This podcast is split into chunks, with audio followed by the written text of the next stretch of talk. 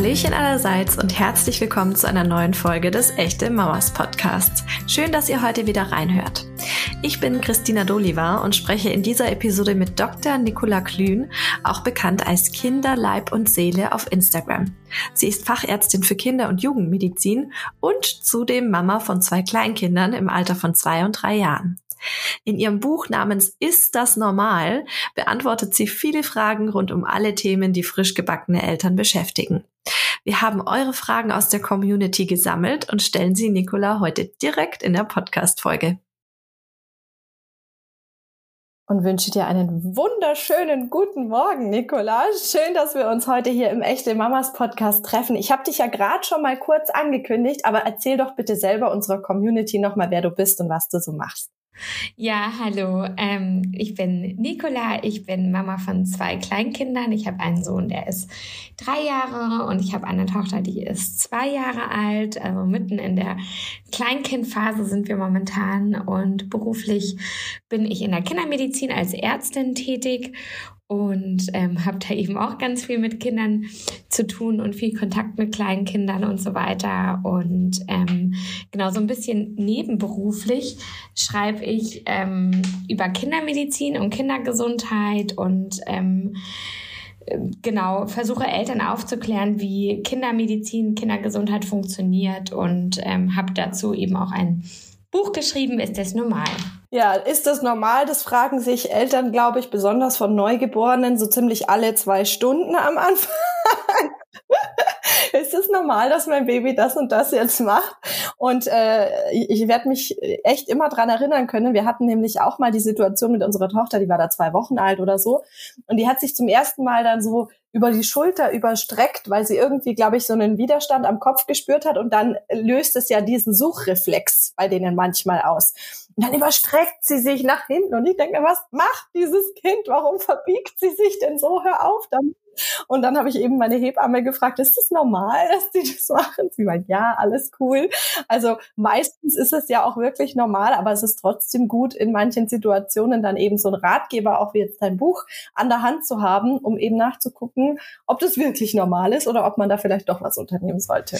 Genau, weil du beschreibst ja jetzt da so eine Bewegung, die komisch ist und das, also das geht ja wirklich in alle Gebiete rein. Also von Schlaf, von Essen, von Verhalten, vom Weinen, von der Regulation, von der ganzen motorischen Entwicklung. Die Kinder sind so, so, so unterschiedlich und man kommt gar nicht umhin. Also selbst ich, die ja den ganzen Tag mit Kindern zu tun hat, sich ab und zu zu fragen, okay, ist das jetzt noch, ist das jetzt noch normal oder ähm, muss ich denn jetzt eigentlich damit schon zum Kinderarzt gehen oder was will mir denn dieses Verhalten sagen? Weil Kinder sind keine kleinen Erwachsenen. Also die verhalten sich wirklich ja zum Teil ganz anders und die ganze Körpersprache und die Signale sind anders als die, die wir uns in der Erwachsenenwelt geben. Und da muss man halt erstmal wieder reinkommen. War es denn für dich so? Ich meine, deine äh, Kinder sind jetzt zwei und drei, aber du hast ja deine Ausbildung zur Medizinerin deutlich früher begonnen.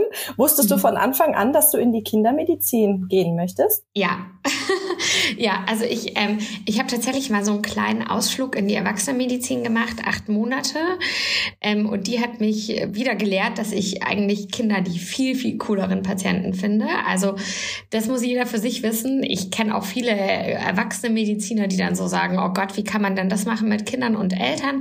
Aber für mich ist das der beste Beruf und ich arbeite nicht nur sehr, sehr gerne mit Kindern zusammen, sondern auch sehr gerne mit Eltern. Das gehört zu dem Beruf dazu und das ist auch ein Knockout-Kriterium. Wenn man nur mit Kindern zusammenarbeiten will und nicht so gerne mit Eltern, dann ist man da, glaube ich, auch falsch beraten beraten.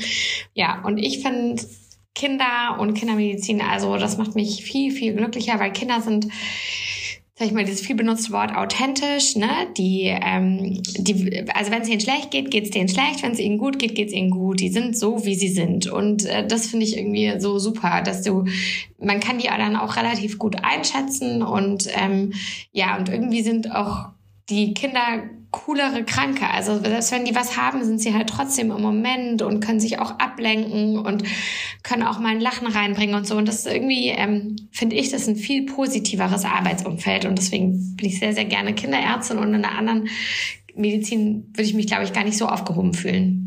Das klingt total schön, dass du da deine Berufung gefunden hast.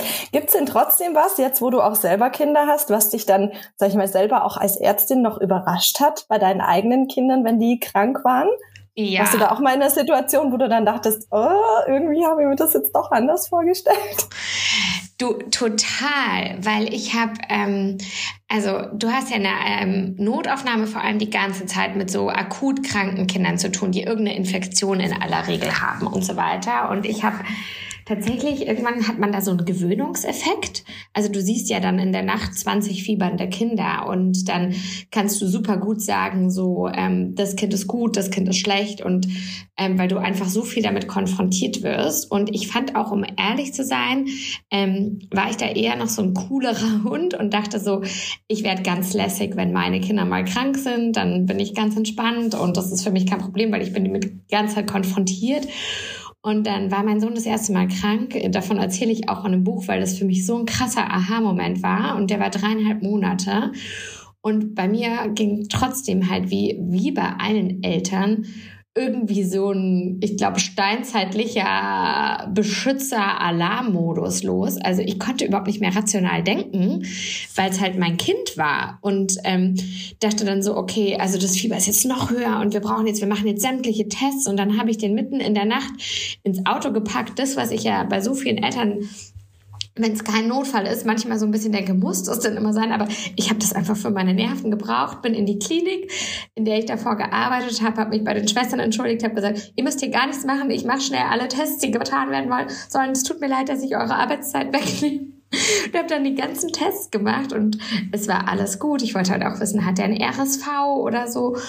Und dann sind wir wieder nach Hause und ich dachte mir dann so, okay, Nicola, also irgendwie warst du gerade genauso wie die ganzen Eltern, die du früher in deinem Beruf erlebt hast, halt komplett im Panikmodus und überhaupt nicht mehr, also ich konnte überhaupt nicht rational nachdenken, was hat er jetzt oder so, sondern das war einfach so ein Beschützerding. Und das hat mich richtig überrascht, weil ich dachte, ich wäre davor so gefeit und das stimmt überhaupt nicht. Und irgendwie glaube ich aber, dass mich das jetzt auch nur zu einer besseren Kinderärztin macht, weil ich umso mehr verstehen kann, wie Eltern drauf sind, wenn die gerade ein krankes Kind zu Hause haben. Also ich weiß einfach, wie sich anfühlt.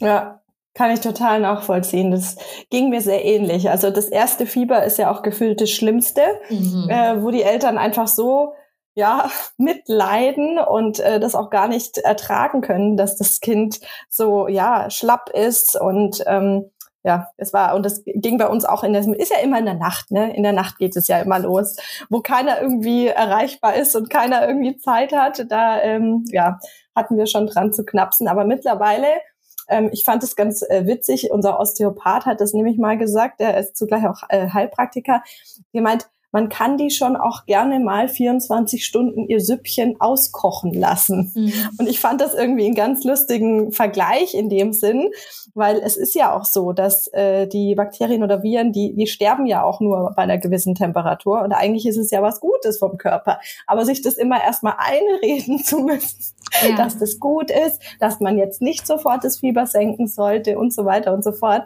das ist schon am Anfang echt äh, hart, kann ich voll verstehen. Ja.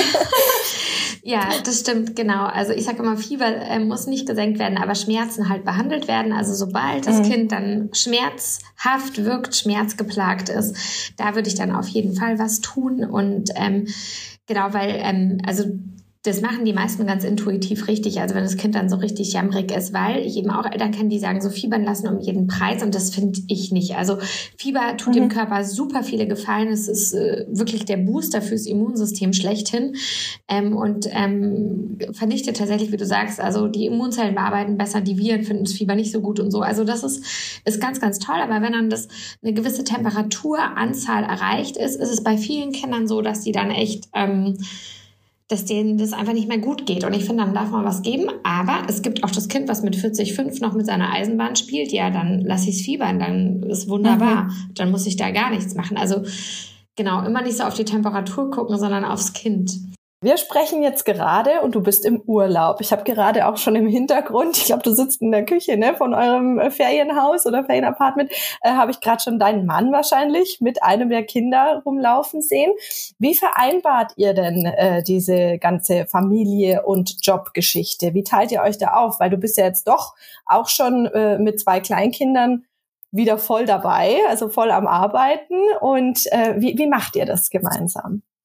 Ja, das ist quasi unsere wöchentliche Herausforderung, wie wir das machen. Und ich glaube, so geht's vielen Eltern. Ähm, ja, wir fahren jetzt nicht so ein konservatives Modell, wo der, wo mein Mann ganz viel arbeiten geht und ich kaum, sondern wir arbeiten beide relativ viel und versuchen uns abzustimmen. Mein Mann ist selbstständig tätig. Insofern hat er so ein bisschen, bringt ein bisschen eine Flexibilität schon mit.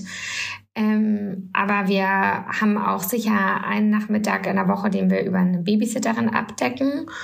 Und sonst ähm, arbeite ich in der Praxis nur noch 50 Prozent. Also ich mache ja so nebenbei dieses, äh, diese Aufklärung von Eltern, wodurch mich vielleicht auch manche kennen und das mit der Bucharbeit. Das mache ich meistens abends oder wenn Kinder schlafen. Und ähm, die, der Job in der Praxis ist nur noch 50 Prozent. Das heißt, ich arbeite ähm, halt während die in der Kita und im Kindergarten sind und im Nachmittag bin ich in aller Regel mit den Kids zusammen, weil ich das so ähm, total schön finde und die Zeit trotz Job für mich nicht missen möchte und ich irgendwie das Gefühl habe, die brauchen mich einfach auch noch ganz doll und deswegen ist nachmittags quasi komplett Kinderzeit und Wochenende so gut es geht auch. Das ist schön. So machen wir das auch. Du hast ja vorhin schon angesprochen, ich weiß gar nicht, ob wir deinen äh, Account jetzt schon erwähnt haben. Falls nicht, Kinder, Leib und Seele. Äh, da findet man dich auf Instagram und das ist ja auch was, was einiges an äh, Arbeit auch bedeutet. Ne? Also ja. da bist du ja auch gut beschäftigt. Und da hast du dir gedacht, schreibe ich einfach nebenher auch noch ein Buch in Elternzeit, weil da hat man ja sonst nicht so viel zu tun. Ehrlicherweise den Gedanken hatte ich auch erstmal. Jetzt nach zwei Jahren kann ich sagen, äh, nein. ich, ich, hätte jetzt nicht gewusst, wo ich da noch ein Buch reinschieben kann. Ja. Aber äh, total beeindruckend, dass du das alles so gemanagt hast. Ja, das mit dem Buch, ähm, da haben wir im Vornherein ja auch schon mal drüber gesprochen, war für mich so ein, also wirklich die Erfüllung von einem lang gehegten Traum. Ich wollte das schon immer machen, schon als ich Kind war. Und ähm, ja, in das Kinderleib und Seele bin ich eigentlich eher so ein bisschen reingerutscht. Das war gar nicht so eine bewusste Entscheidung, sondern das ist einfach so ein bisschen in der Elternzeit entstanden und ist dann gewachsen und wurde dann mehr und mehr. Und so kam dann auch irgendwann der Verlag auf mich zu. Natürlich ähm, ist es ein bisschen wahnsinnig, mit Kindern, äh, also mit kleinen Kindern ein Buch schreiben zu wollen, aber irgendwie denke ich halt dann auch manchmal, wenn sich die Möglichkeiten so ergeben im Leben und wer weiß, wann sie wiederkommen und da Nein zu sagen, hätte ich mich, glaube ich, auch für immer geärgert und gedacht, boah, das hast du jetzt nicht wahrgenommen. Und dann habe ich einfach Ja gesagt, ohne so richtig zu wissen, wie wir das jetzt hinkriegen und wie wir das machen. Ähm, und hatte da aber schon auch so ein gewisses Vertrauen, dass ich das irgendwie schon hinbekomme. Ich hatte einfach schon mich ja ganz viel mit Elternaufklärung beschäftigt und damit, wie man medizinische Themen auch an Eltern gut näher bringt, so dass die, dass man die mitnimmt und so. Und das war irgendwie immer schon so mein Ding. Und dann bin ich da irgendwie auf den Weg gegangen mit diesem Buch und ähm, ja, aber trotz alledem war es schon eine komplette Herausforderung, das neben den Kindern zu machen, weil es halt auch irgendwie so unplanbar war. Weil dieses ähm, kleinere Kind zu dem Zeitpunkt war die einfach noch komplett zu Hause und ich habe einfach immer dann geschrieben, wenn die geschlafen hat. Also, aber wirklich immer dann. Also die in der Sekunde, in der die eingeschlafen ist, habe ich mein Handy oder mein Laptop gezückt. Ich bin mit dem Auto auf den Parkplatz gefahren, wenn sie im Auto eingeschlafen ist. Also ich habe immer dann tagsüber, wenn sie geschlafen hat, saß ich da dran und ich weiß noch einmal bin ich da hier, wir wohnen in München an der Isar, spazieren gewesen, da ist sie wieder eingeschlafen und ähm, ist aber immer wieder aufgewacht, weil ich sie hingestellt habe. Also hab, musste ich den Kinderwagen weiterschieben und hatte dann das Handy so zwischen den Händen, habe den Kinderwagen geschoben und habe was in meine Notizen-App reindiktiert und dachte mir, so okay. es ist nicht so ganz, wie man sich vorstellt, wie man ein Buch schreibt. Also es war wirklich ganz oft zwischen Tür und Angel. Ähm, und ein bisschen improvisiert, so wie, wie es geschrieben wurde. Aber das ist doch auch total sympathisch und das können alle Eltern, die schon mal in einer ähnlichen Situation waren, und da gibt's glaube ich, viele, sehr, sehr gut nachvollziehen. Ich hatte nämlich auch so ein Kind, das nur in Bewegung geschlafen oh hat. Oh und wo ich dann absichtlich noch über den Schotterweg gefahren bin, damit es noch mehr ruckelt, damit, damit sie endlich einschläft. Oh, ja, was man alles macht, ja voll. Fühle ich sehr. Jetzt heißt dein Buch ja, ähm, ist es normal? Und da klärst du viele Fragen rund um die verschiedensten Themen. Was würdest du denn sagen, sind denn so die häufigsten, die dir immer gestellt werden? Die unbedingt rein ja. mussten?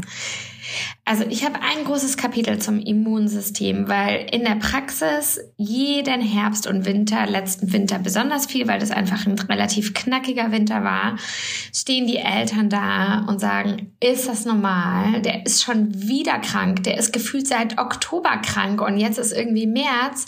Das kann doch nicht mehr normal sein. Und tatsächlich, ähm, darüber geht eben das auch im Buch, ist es in den aller, aller, allermeisten Fällen sehr normal, wenn Kinder in Kitas oder in Kindergärten kommen und die Infektsaison ist, dass sie wirklich von einem Infekt in den nächsten rutschen.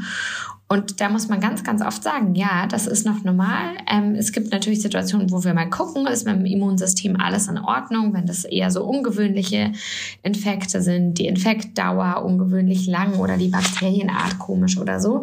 Ähm, aber in aller Regel ist das normal. Also das ist schon so eine ganz, ganz große Frage. Und dann ist man natürlich ähm, auch als Kinderärzte mit diesen ganzen Themen des ersten Lebensjahres, da stellen sich ja schon sehr, sehr viele Fragen, ganz schön viel beschäftigt. Und das fängt an mit, mit natürlich Regulation, Weinen und auch Schlafen. Also ich finde, das ist auch was, was viele Eltern sehr überrascht. Also ich glaube, die meisten stellen sich darauf ein, dass sie in den ersten Wochen, Monaten vielleicht nicht so gut schlafen, aber dass das bei vielen Kindern ja auch ganz schön lange dauert, ähm, bis das so klappt mit dem Schlafen, dass man als Elternteil davon nicht mehr gestresst ist. Und das wird, also, ich glaube, da wird irgendwie auch zu wenig drüber gesprochen. Ähm, und da kommen schon auch viele Eltern und fragen, boah, ist das normal? Die ist jetzt zwei und die wacht immer noch alle zwei Stunden auf. Ähm, ja, das ist ein großes Thema. Und dann im ersten Lebensjahr natürlich auch Motorik. Ist die motorische Entwicklung meines Kindes normal? Wenn meistens ist halt was noch nicht kann, was ein anderes Kind aus der Krabbelgruppe schon kann. Also da kreisen sich natürlich schon auch viele Gedanken und Sorgen drum. Ich glaube, gerade auch bei dem Schlafthema, da lassen sich viele auch von den ähm, ja, ihren Eltern und Schwiegereltern verunsichern, weil die dann sagen, ja, ihr habt's nicht so schlecht geschlafen ja. oder euch hat man abends ein Fläschchen gegeben und dann war das alles gut und dann habt ihr durchgeschlafen. Warum ist ich muss das jedes Mal so, so schmunzeln. Ja. Ich muss jedes Mal so schmunzeln, weil unsere Tochter schläft tatsächlich bei den Schwiegereltern sehr gut. Ja? Natürlich. Und dann, und dann, also ich meine, die wird da halt auch kaputt gespielt. Das darf man natürlich auch nicht vergessen. Ne? Und wir waren jetzt erst kürzlich über unseren Hochzeitstag ein paar Tage weg. Und ähm, dann hat sie eben wieder bei der Oma super gut geschlafen. Und dann sie, ja, äh, die muss halt zugedeckt werden. Ich brauche eine Decke, die soll nicht im Schlafsack schlafen. So, und das sind dann wieder so diese ganzen. Äh, ah. Ja. Und das Geile ist, wir haben dann zu Hause wirklich auch mal versucht, genau das so zu rekonstruieren, wie es bei der Oma ist. Und es hat natürlich nicht funktioniert. Ja, weil halt die Mama nebenan ist und zu der will man halt dann nachts, oder? Ja. Aber ja, es ist immer wieder äh, eine Freude, wenn man dann eben diese, diese Ratschläge bekommt. Ja, das muss doch jetzt bei euch auch funktionieren. Ja, nein, es oder? funktioniert halt noch nicht. Aber es funktioniert halt dann auf andere Weise. Ist ja nicht so, als hätte sie hier nicht auch schon mal durchgeschlafen, aber halt eben anders. Ja. Naja, egal. Äh, das sind auf jeden Fall spannende Fragen. Wir haben auch noch einige Fragen aus unserer Community gesammelt. Wir haben ja heute eine äh, Community-Folge mit dir und wollen natürlich unsere echten Mamas und Papas auch daran teilhaben lassen, dass wir dich als Expertin in unserer Folge zu Gast haben. Und wenn es für dich okay ist, würde ich dir jetzt einfach mal ein paar Fragen, die wir auf Instagram gestellt bekommen haben, vorlesen und dann kannst du da deinen Senf dazu geben, wenn du magst. Sehr gerne. so, dann mache ich das hier mal auf. Ah ja, interessante Frage. Ähm, haben wir tatsächlich auch äh, das Thema. Und zwar ist es normal, noch mit 18 Monaten Milchschorf zu haben. Und hier habe ich auch noch eine Frage, dass mein Sohn mit zwei immer noch etwas Kopfgneis hat. Da haben wir gleich diese zwei Begriffe. Vielleicht kannst du da was dazu sagen und ob das normal ist. Mhm.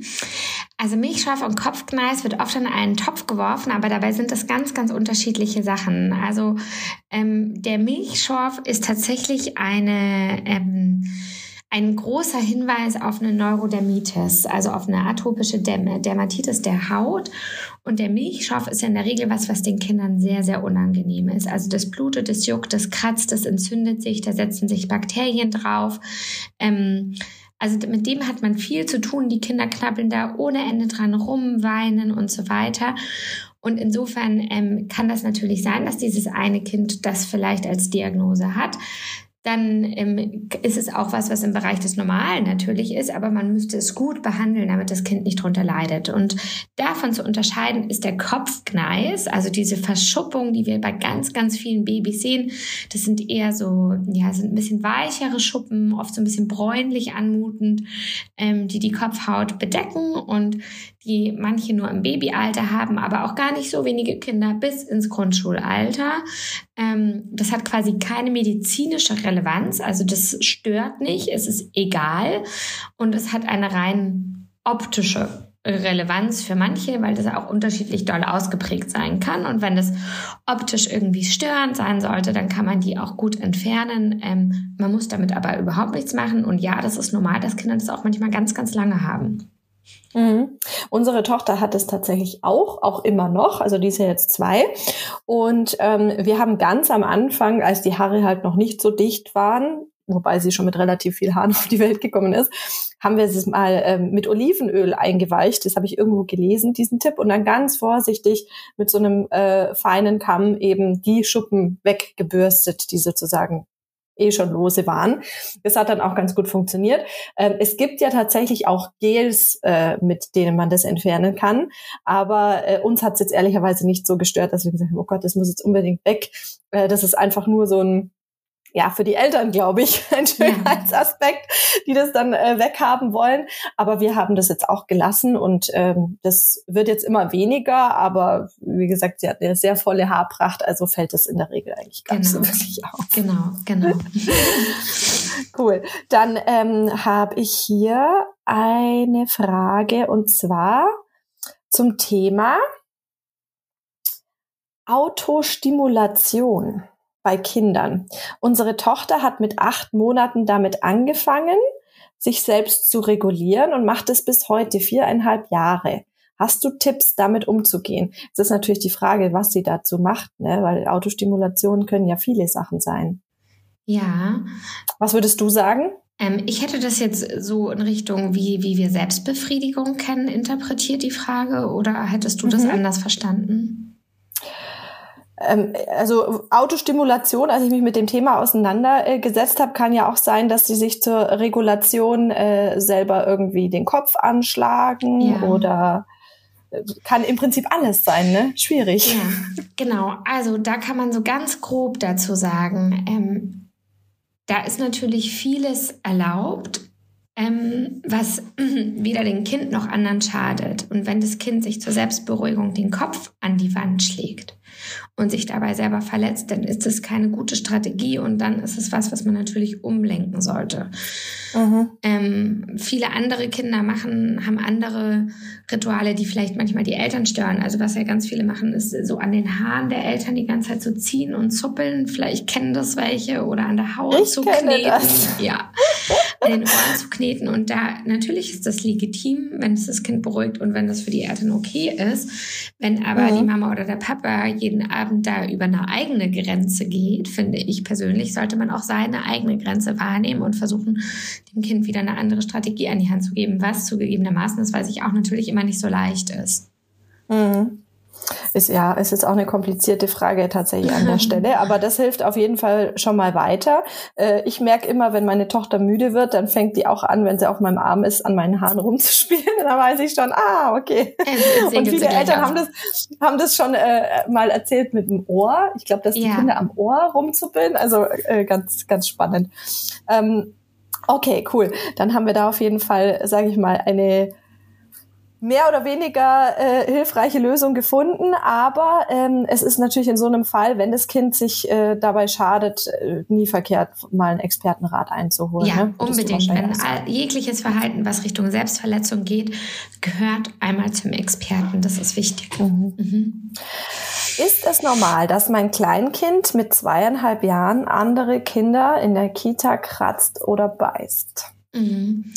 Ja, das ist auch ein ganz normales Verhalten, was natürlich für alle immer ein Stressfaktor ist. Aber man muss sich mal vorstellen, dass die Kinder einfach noch viel, viel weniger Kommunikationsmöglichkeiten an der Hand haben als wir, ähm, um sich abzugrenzen, um sich zu wehren, vielleicht auch um Bedürfnis durchzusetzen, wie auch immer. Und wenn da manchmal die Worte fehlen oder die Strategien, dann werden eben solche jetzt nicht sehr erfolgreichen Kommunikationsstrategien eingesetzt und es wird mal gebissen und gekratzt und geweint. Und auch hier, wie bei der Frage davor, geht es einfach wieder darum, dem Kind was anderes in die Hand zu geben, vielleicht dann auch in dem Moment so ein bisschen Dolmetscher zu sein für das Kind, ihm die Worte an die Hand zu geben, die es vielleicht in dem Moment gut sagen kann, um sich abzugrenzen oder ähm, um sein Bedürfnis auszudrücken, damit es eben was anderes lernt. Und natürlich ist Kratzen und Beißen nicht erlaubt, aber es ist im Kleinkindalter einfach noch normal, dass Kinder manchmal so kommunizieren. Und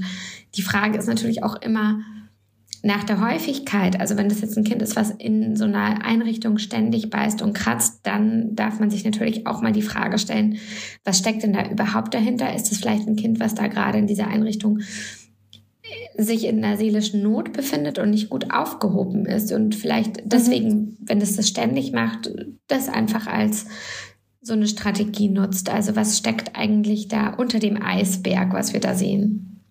Mhm. Ich finde es auch ganz spannend, das Thema, weil eine Bekannte von mir hatte mir auch erzählt, dass ihr äh, Sohn eben so arg gebissen hat eine Zeit lang mhm. und sie halt total verzweifelt war, weil sie nicht wusste, was sie da noch äh, tun soll.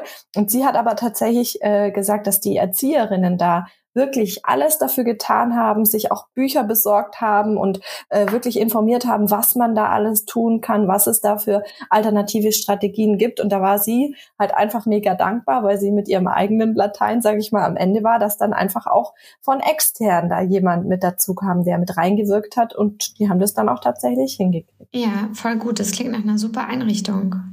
Ja, ja. habe ich mir auch gedacht. Mhm. Cool, dann machen wir mal weiter mit der nächsten Frage. Ähm, ist es normal, dass mein Baby mit elf Monaten ähm, nicht selber sitzen, krabbeln und stehen kann? Mhm. Also bei diesen Fragen ist es manchmal nicht so leicht, eine ganz perfekte Antwort zu finden, weil um das jetzt ähm, für die Mama gut beantworten zu können, würde ich das gerne das Kind natürlich erst einmal untersuchen und mal gucken, bewegt es die Arme und die Beine seitengleich, ähm, wie ist die Rumpfstabilität, die ist wahrscheinlich einfach noch nicht ausgeprägt genug, wenn diese Sachen fehlen. Ähm, wie sind die Reflexe von dem Kind? Wie ist die andere Entwicklung, die soziale Entwicklung und so weiter? Ähm, wie ist der Tonus? Also da gehören jetzt ganz viele Fragen dazu. Und dann würde ich auch die Mutter fragen, wie hat sich das Kind denn in den ersten Monaten motorisch entwickelt und wie jetzt? Haben wir schon kontinuierlich was aufbauen können oder wo ist das Kind denn bei welchem Entwicklungsstand vielleicht auch so ein bisschen hängen geblieben? Was fehlt denn? Ähm, Jetzt sind da hier einige Dinge, die so ein bisschen verzögert stattfinden. Also zum Beispiel jetzt da, wie das Sitzen stehen, muss das Kind noch gar nicht können. Aber wie gesagt, insgesamt, um das zu beurteilen, muss man das gesamte Kind untersuchen. Und wenn da tatsächlich so eine ähm, fehlende Muskelspannung zugrunde liegt, dann sollte man da wirklich da anfangen und das Kind da auch beüben und auch eine Physiotherapie einleiten. Mhm. Ja, ich finde das Thema generell spannend, weil bei unserer Tochter ähm, ist es so gewesen, dass sie relativ also einen relativ großen Kopf hat. Ja. Sie auch immer noch. Also ja. sie trägt jetzt schon mit zwei Jahren äh, Hüte für teilweise drei oder vierjährige. Ja. ähm, und da hat man uns auch schon ganz früh gesagt, ähm, es kann sein, dass die grobmotorische Entwicklung dadurch etwas langsamer ja. geht, weil es natürlich auch einfach anstrengend ist, so einen großen Kopf hochzuheben und die ganze äh, Balance zu finden und so weiter. Das heißt, die ist auch erst mit elf Monaten ähm, nee, mit zehn Monaten ist sie tatsächlich erst gerobbt. Ja. Ja, und das war natürlich auch ähm, krass im Vergleich. Also, ja, man soll ja nicht vergleichen, aber wenn man natürlich weiß von meiner äh, Nichte, die ist mit äh, sechs Monaten gekrabbelt. Ja. und dann denkt man sich schon so, hm, okay, ja. ist, ist das normal? Genau. Ja. dass die jetzt erst äh, so spät dran ist. Aber tatsächlich hat jedes Kind ja da so ein bisschen sein eigenes Tempo. Und wie du sagst, wenn jetzt da nicht irgendwelche ja. Ähm, ja, motorischen Entwicklungsschritte, sage ich mal, nicht gegeben sind, die irgendwie erforderlich sind, dann dauert es halt einfach ein bisschen genau. länger. Und da darf man aber oder sollte man idealerweise die Kinder natürlich dann auch nicht ähm, drängen, weil man sagt ja so schön, das Gras wächst nicht schneller, wenn man dran Das zieht. ist so richtig bei der motorischen Entwicklung. Also wir ja. können einfach nur als Eltern zuschauen, staunen und das möglichst positiv begleiten, einfach eine Ja-Umgebung schaffen und dann hat wirklich jedes Kind ein eigenes Tempo. Ähm, die, das erste läuft mit neun Monaten, das andere mit 18 und beides ist noch normal. Also da sieht man mal, wie unterschiedlich die ähm, Bandbreite ist und nichtsdestotrotz sollten gewisse Red Flags so, also so ein sehr schlappes Kind oder so unbedingt kinderärztlich gesehen werden, ja. Aber im Generellen kann man sagen, die Entwicklung ist einfach wahnsinnig breit. Ja. Ich hatte immer den Eindruck, unser Kind ist einfach so gemütlich. Ja, ja es, es, hat auch was mit Temperament zu tun und mit ja. Abenteuerlust und mit Mut oder mit Zurückhaltung, vorsichtig sein, doch nicht so vorsichtig sein. Also jetzt mit zwei Kindern kann ich das auch komplett unterschreiben. Also der, der, das ist so ein bisschen typisch klassisch bei uns, Stereotyp. Aber der Junge, der hatte halt von nie was Angst und der hat sich halt auch motorisch lauter Sachen schon getraut, die er eigentlich noch gar nicht konnte. Ich konnte wirklich dem nicht mal eine Sekunde den Rücken zudrehen, weil sonst ist der irgendwo runtergestürzt oder hat sich irgendwo hochgezogen und so. Und bei der kleineren Tochter äh, war das eigentlich, also die hat sich langsamer entwickelt motorisch und ähm, es war aber viel entspannter, weil die hat nichts gemacht, was sie nicht safe konnte. Also die hat äh, ging erst den ersten Schritt, als sie gehen konnte. So sie hätte das mhm. einfach nicht versucht, wenn sie nicht gewusst hätte, boah, das kann ich jetzt. Und das ist einfach auch viel Temperamentfrage dahinter. das ist spannend. Und auf der anderen Seite sagt man da ja auch oft, wenn äh, Kinder motorisch zum Beispiel schneller sind, sind sie vielleicht sprachlich dann ähm, nicht so schnell wie die ja. anderen. Also sie müssen, es müssen so viele neue Synapsen verknüpft werden. Die lernen ja so viel. Also das muss man sich mal überlegen. Das wäre, wenn wir gleichzeitig eine neue Sprache lernen würden und ab jetzt auf den Händen gehen. Also das ist so viel. Mhm. Und da nimmt halt mal das eine Thema und mal das andere was ein. Essen muss auch gelernt werden, schlafen. Also da kommen so viele Dinge auf die Kinder zu und das kann natürlich nicht alles parallel nach der Uhr laufen. Apropos Sprache, weil du gerade ähm, das Thema auch angeschnitten hast. Ähm, ich habe hier eine Frage, und zwar ist es normal, dass mein Kleiner mit fast drei Jahren mit Gesten spricht. Ähm, also das wäre sehr normal, wenn auch Worte dabei wären. Und wenn es aber so gemeint ist, dass das dass der ausschließlich mit Gesten spricht, dann muss man jetzt da ganz klar sagen, nein, das ist nicht normal. Das ist eine verzögerte Sprachentwicklung, eine deutlich verzögerte Sprachentwicklung. Und bitte dann auch nicht auf irgendwelche schlauen Ratschläge hören wie, ach, der Papa hat auch erst zu spät gesprochen oder ach, Jungs brauchen ein bisschen länger oder so, Jungs sind nicht so verbal. Nein, wenn ein Kind mit drei Jahren nicht spricht oder nur sehr, sehr wenig spricht, dann hat sich's verzögert sprachlich entwickelt und dann müssten wir ganz dringend gucken, was dahinter steckt. Vielleicht hört dieses Kind zum Beispiel nicht ausreichend gut, hat es einen Hörtest gemacht. Das ist ein, ein wirklich häufiger Grund dafür, dass die Sprache verzögert kommt. Und wenn das Kind einfach generell Probleme hat, Sprache gut zu verstehen und aufzunehmen und keine Hörstörung dahinter liegt, dann sollte man das Kind entsprechend fördern. Und da wissen wir auch, und das muss ich nochmal wirklich auch für alle lieben Kollegen sagen, die immer so zögerlich sind, je früher die Förderung stattfindet, desto besser die Prognose, desto eher lernt das Kind auch später lesen, schreiben, desto weniger Probleme hat es in der Schule. Also das ist ein schon irgendwo ernstes Thema, was man einfach nicht ähm, verbummeln sollte. Gut, da haben wir das auf jeden Fall beantwortet. Ähm, hier geht's direkt weiter mit einem Kleinkind-Thema, das ich auch kenne von unserer Tochter. Und zwar ist es normal, dass mein Kleinkind nach dem Einschlafen so richtig schwitzt. Mhm. Das machen viele Kinder und ähm, der Grund dafür ist, also damit wir genügend Melatonin ausschütten, also Melatonin ist das Schlafhormon, das brauchen wir zum Schlafen geht der Körper am liebsten quasi eine, ein ganzes Grad mit der Körpertemperatur runter. Also der kühlt ein bisschen ab zum Schlaf. Ähm, und das machen wir automatisch und vielleicht kennen es manche von sich, die sich gerne abkühlen zum Schlafen, auch weil man da irgendwie gerne so einen Fuß oder eine Hand mal aus der Bettdecke so rausstreckt und es einfach gerne so ein bisschen frischer möchte. Und das machen wir eben auch, damit, also einfach intuitiv so, dann können wir besser schlafen und genauso kann man das da auch verstehen. Das Kind kühlt sich ab, um die ideale Schlaftemperatur zu erreichen. Ja, also bei unserer Tochter ist es tatsächlich mit dem äh, Schwitzen auch so gewesen und ich habe mir am Anfang auch die Frage gestellt, hm, ist sie jetzt zu warm angezogen? Aber wie gesagt, es reguliert sich halt dann über die Nacht und gerade wenn man sich unsicher ist, dann halt einfach ein paar Mal prüfen, ob es dann wirklich immer noch so ist. Später, dann ist es gegebenenfalls ja wirklich zu warm angezogen ähm, oder eine zu dicke Decke oder was auch immer. Oder ähm, es hat sich dann bis dahin eben reguliert. So, das ist jetzt ein spannendes Thema. Und zwar habe ich das von einer Freundin auch schon mal gehört. Ähm, ist es normal, dass ein Baby mit fünf Monaten sehr wenig zunimmt, aber trotzdem happy und agil ist? Ähm, auch ein total wichtiges Thema. Es ist auch ein ganzes Kapitel quasi in meinem Buch. Wie wachsen Kinder und was ist im Wachstum noch normal? Ähm, der Kinderarzt hat wahrscheinlich schon erklärt, dass jedes Kind so ein bisschen seine Perzentile hat. Perzentile bedeutet einfach im Vergleich zu jedem gleichaltrigen Kind, wie leicht, wie schwer, wie groß, wie klein ist dieses Kind. Und wir Menschen sind alle unterschiedlich beschaffen. Wir haben alle unterschiedliche Körper und unterschiedliche Zielgrößen. Letztendlich geht es darum, dass dieses Kind innerhalb seiner Perzentile wächst. Also wenn es zwei schmale Eltern hat und schon immer ein schmales Baby war und jetzt weiterhin ist und weiterhin bleibt und happy ist, ist das normal.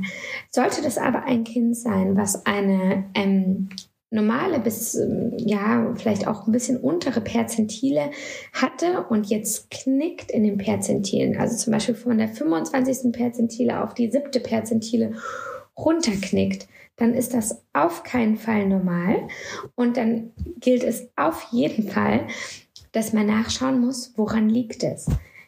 Nimmt das Kind zu wenig auf, ist eher selten der Fall in Deutschland, ähm, aber gibt es auch. Hat das Kind vielleicht eine Intoleranz? Hat es Probleme mit der Muttermilch, weil die Mutter Kuhmilch trinkt oder sowas? Das ist was, was vorkommt.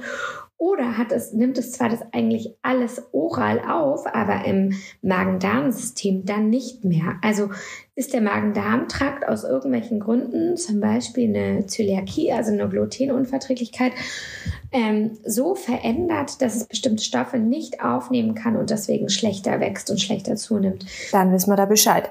Bleibt mal gerade mal im selben äh, Monat. Also das ist es normal, dass ein Baby mit fünfeinhalb Monaten sich mitten im Schlaf auf den Bauch dreht, Kopf oben hält und weint. Also das klingt so ein bisschen danach, dass das Kind vielleicht das schon gut kann und dann aus dieser Position nicht mehr rauskommt. Oder so würde ich das jetzt verstehen. Ähm, ja. Ja. Und Bei dann, uns war es nämlich genau gleich.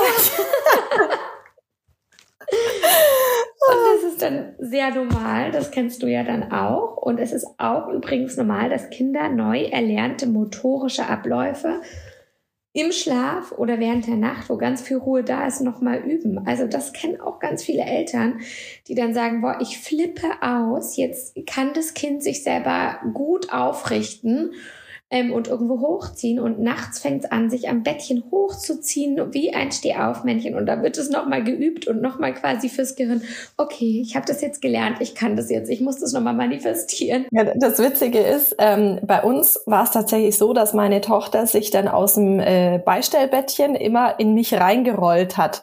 Also die, die kam dann immer irgendwann rübergekugelt wie so eine Seegurke und äh, ist dann auch erstmal nicht selber zurückgekommen, beziehungsweise hat sich auch erschrocken, weil sie dann logischerweise aufgewacht ist und sich gedacht hat, wo bin ich denn jetzt hier gelandet? Und äh, bei uns hat's geholfen, aber das ist natürlich auch erst eine Lösung, wenn man auch wirklich weiß, das Kind kann sich im wachen Zustand selbstständig wieder auf den Rücken zurückdrehen. Vorher würde ich das, glaube ich, nicht machen, dass wir ihr ein größeres Babybettchen dann ins Eck in unser Schlafzimmer gestellt haben. Weil sich herausgestellt hat, dass meine Tochter, wie auch mein Mann, eher ein Bauchschläfer ist. Und ähm, ich, ja, man sagt ja immer, die Kinder sollen am Anfang so viel wie möglich eben auf dem Rücken schlafen. Das ist ja auch, äh, hat ja auch seine Berechtigung. Aber es gibt einfach auch Leute, wie mein Mann und jetzt auch meine Tochter, die besser auf dem Bauch schlafen und das dann eben immer forciert zu unterbinden, obwohl sie sich eigentlich eben schon zurückdrehen könnte, ist halt auch nicht das Rätselslösung. Also es hat uns allen mehr Ruhe verschafft, als wir wussten, okay, grundsätzlich könnte sie sich zurückdrehen, aber sie will halt nicht, sie will halt auf dem Bauch schlafen, dass wir das dann einfach so gelassen haben. Und dann waren die Nächte auch wesentlich entspannter. Ja, genau, weil da hat man irgendwann, natürlich ist es die Empfehlung und das ist ja auch richtig, solange man das selber noch als Eltern beeinflussen kann, liegt man die Kinder schön auf dem Rücken zum Schlafen. Wenn sich aber dann ein Kind 30 Mal in der Nacht auf dem Bauch selber drehen kann und es dann tut, ist es so. Ja, so haben wir das dann auch für uns abgehakt. So, jetzt sind wir tatsächlich schon bei der letzten Frage angekommen. Also ich könnte noch ewig mit dir weiter plaudern, aber wir können ja auch gerne noch eine weitere Folge aufnehmen. es gibt ja immer Fragen. Und zwar ist es normal, dass Babys um den ersten Geburtstag sehr quengelig sind. Oh ja.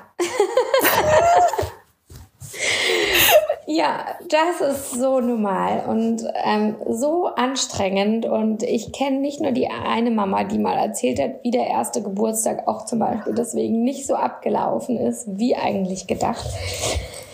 Um den ersten Geburtstag passiert so, so wahnsinnig viel, auch per Definition. Das Baby wird jetzt zum Kleinkind, die ganze Säuglingszeit geht vorbei. Und es ist in der Regel eine Zeit, in der die Kinder kurz davor sind, die ersten Schritte zu gehen, kurz davor sind, das erste Wort zu sagen, ähm, eine ganz große Erkenntnis auch haben, ich bin ich und du bist du und ich habe einen eigenen Willen und du hast vielleicht auch einen anderen Willen.